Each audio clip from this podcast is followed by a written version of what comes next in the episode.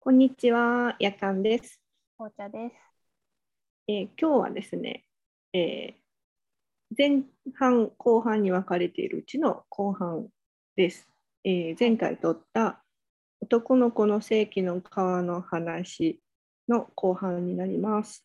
はい。はい勉強してきましたもんね。勉強してきました。一回ちょっとはい復習をしますと、はいはいえっ、と、コメント、いただいたコメントにですね、えー我々うまく答えられなくて、ちょっと勉強してからもう一回取ろうかということで、取り直しています。はい。あの、コメントで、うん。と話してほしいテーマリクエストで、うん。男の子の正規の会についてのお話をお聞きしたいです。向くべきなのかとかってことうん。うん。でいただいて、うん。前半はちょっとようわからんなっていう 話をねしたんですよね。で興味なん興味ないそうそうそうみたいな感じになっちゃったから。はい。で、せっかくだからちょっと勉強してみようっていうことで、うん、ね、一緒にあの動画と読み物をうん、見てみました。はい統。計に関してね。うん。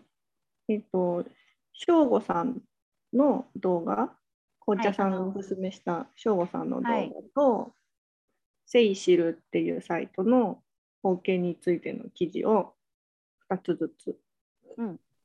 見ました。見ました。初子先生は、あの、なんだろう、性教育 YouTuber みたいな感じで、結構 YouTube で性について発信してて、で、私たちペ、あの、おちん持ってないから、うん、うん、あの持ってる人の話聞きたいなと思って、初子先生のお話をうん、聞いてみました。でセイシルはあの中高生向けのうん、あのうん、性のモヤモヤを解決するウェブサイトってことだったんで、ちょっとそういうあの、うん、うん、若者向けとか向くべきなのかなとかってこう悩んでる当事者向けの情報があるかなと思ってうん、読んでみました。うん。なんかね、うん、これ本当、いや、事実は見てもらってもいいんだけど、あ感想としては、うんうん。なんか、すでに、なんか私も書房先生は HIV の最新情報みたいなのいつも公開更新してくれてるので、うん。そこで知ってたんですけど、うん。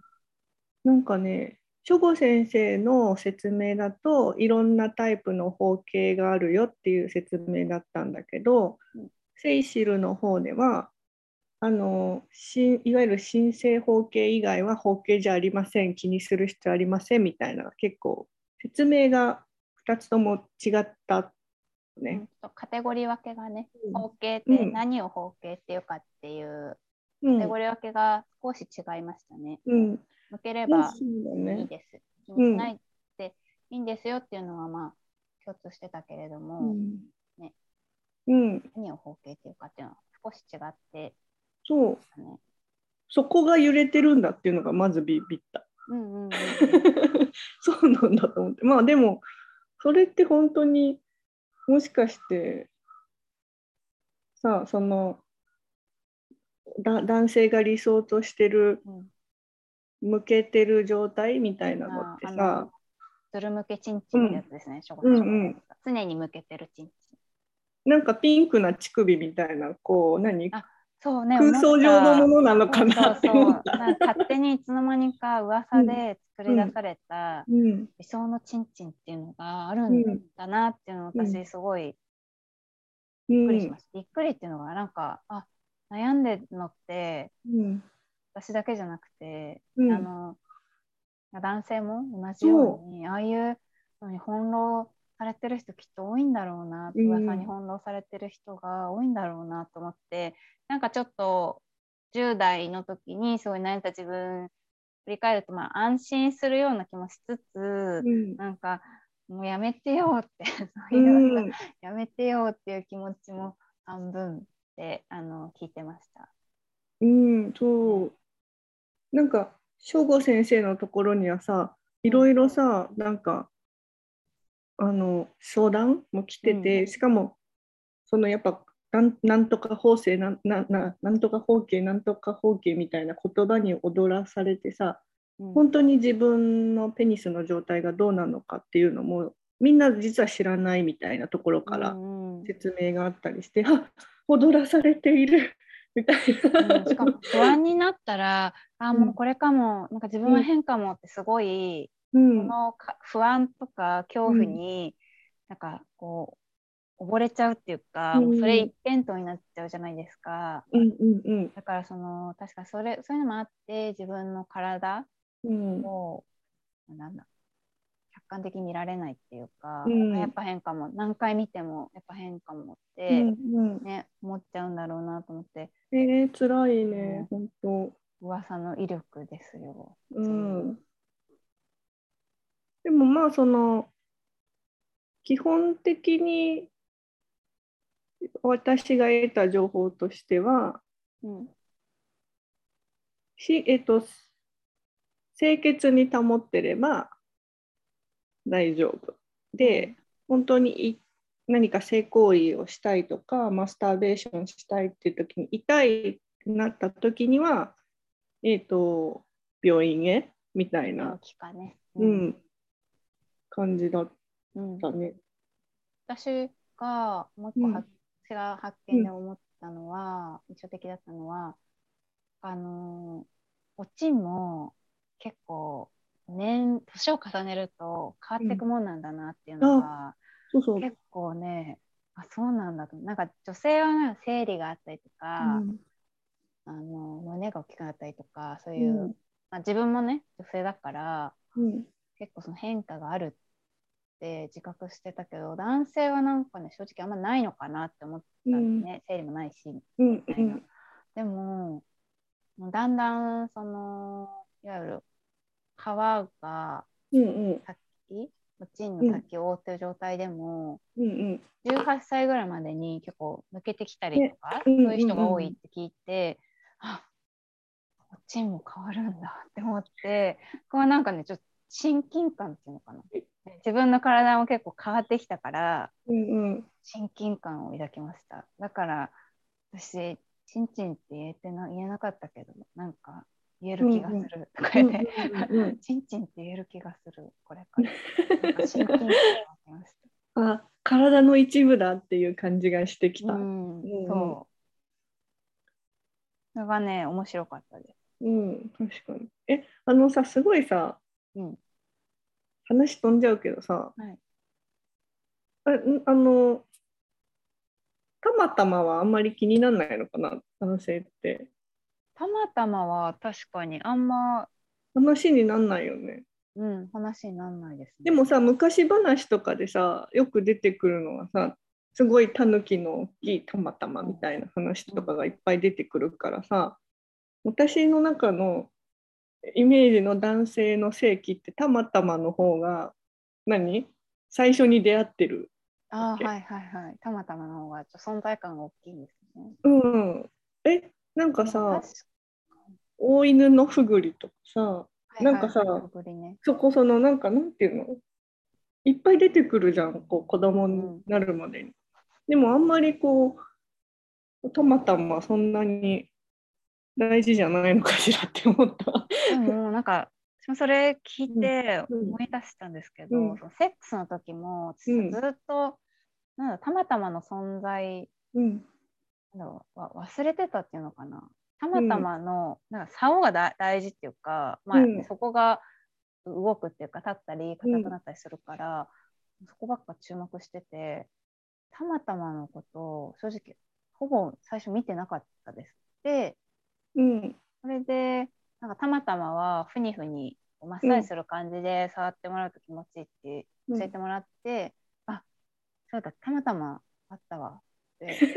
そこでなんかそうでも私はペニスついてないからそういうふうに思っうんたのかもしれないけど、だからセックスの時にはたまたまを、まあ、そそれその話聞いてからたまにマッサージしたりするけど、うん。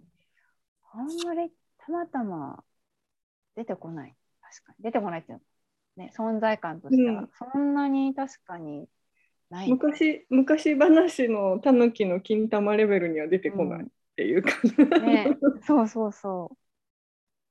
竿のことを言うと、あれだからかな。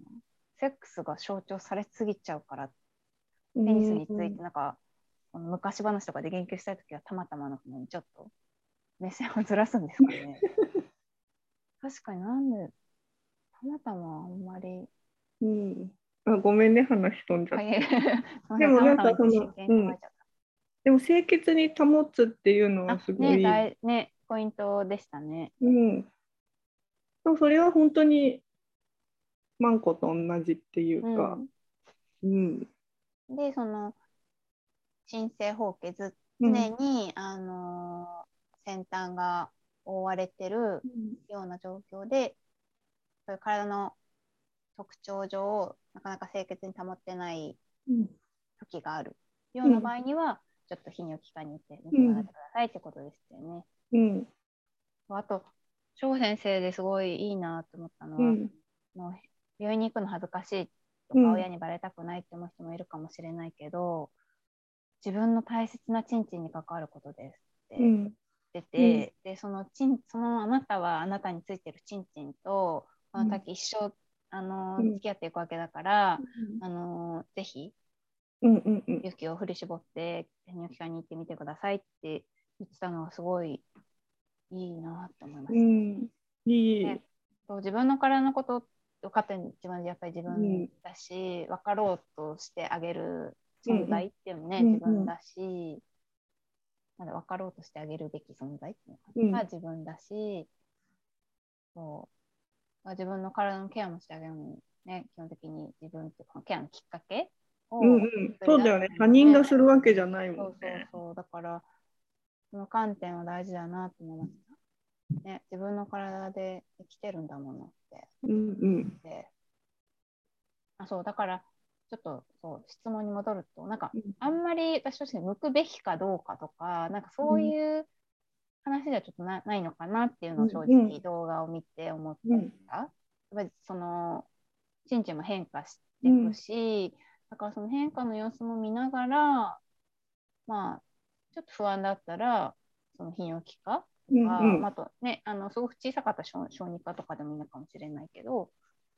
医療従事者に聞いてみるっていうところで、そうだね。ね、私もそう思うべきでもやっぱりべき論で言うなら、まあ、洗うべきっていうのはなそうですね、だけど。いうのは確かにある。それだけかな。あとやっぱり私書吾先生のうん。動画でも言ってたけどやっぱりその性器の形とか性器の特徴でなんかモテたりモテなかったりっていうのがあるとしたらそれは性器の形で人を判断する人の方が間違ってるからうん。あのダメだよっていうふうにそその価値観になんかその流されないでみたいなメッセージもあったから、うん。私はどっちかっていうとそそっちの方が、うんうんううんん、いいかそういう考えの方がいいかなって思う。うんだから、ね、もしお子さんうんがいらしたとしたら、ね、そういう性器はこうあるべきとか、その性なんか性器も含めて体うん。で人のことを、だから自分のことうをん。何か判断するっていうのは、どうなんだろうねいうことも、ねうんぜひちょっと、ね、意見交換してみてほしいです、うんうんうん一緒に考えてみてほしいなと思います。うんそう思いました。うんうんうんいやでもし知らないこといっぱいあるんだなって知らないこといっぱいあった。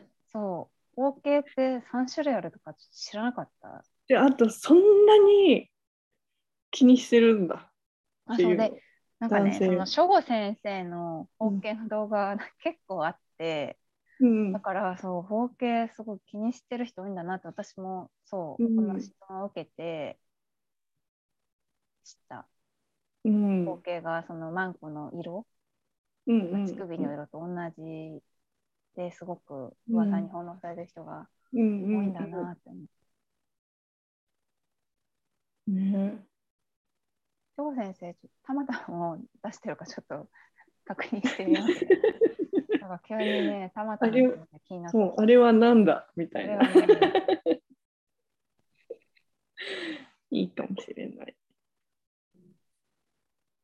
こんな感じでうん、ぜひあの聞いてくださってる皆さんも書吾先生の動画とセイシルの記事を見ていただけると嬉しいです。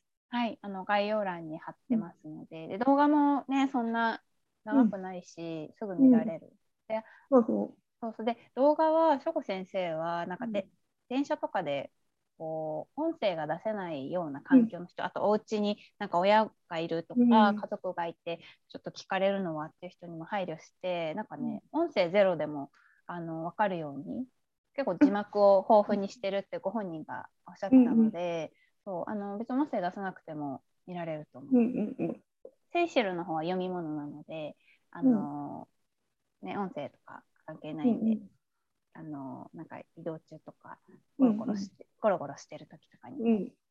読んでもらえたらなと思います。はい。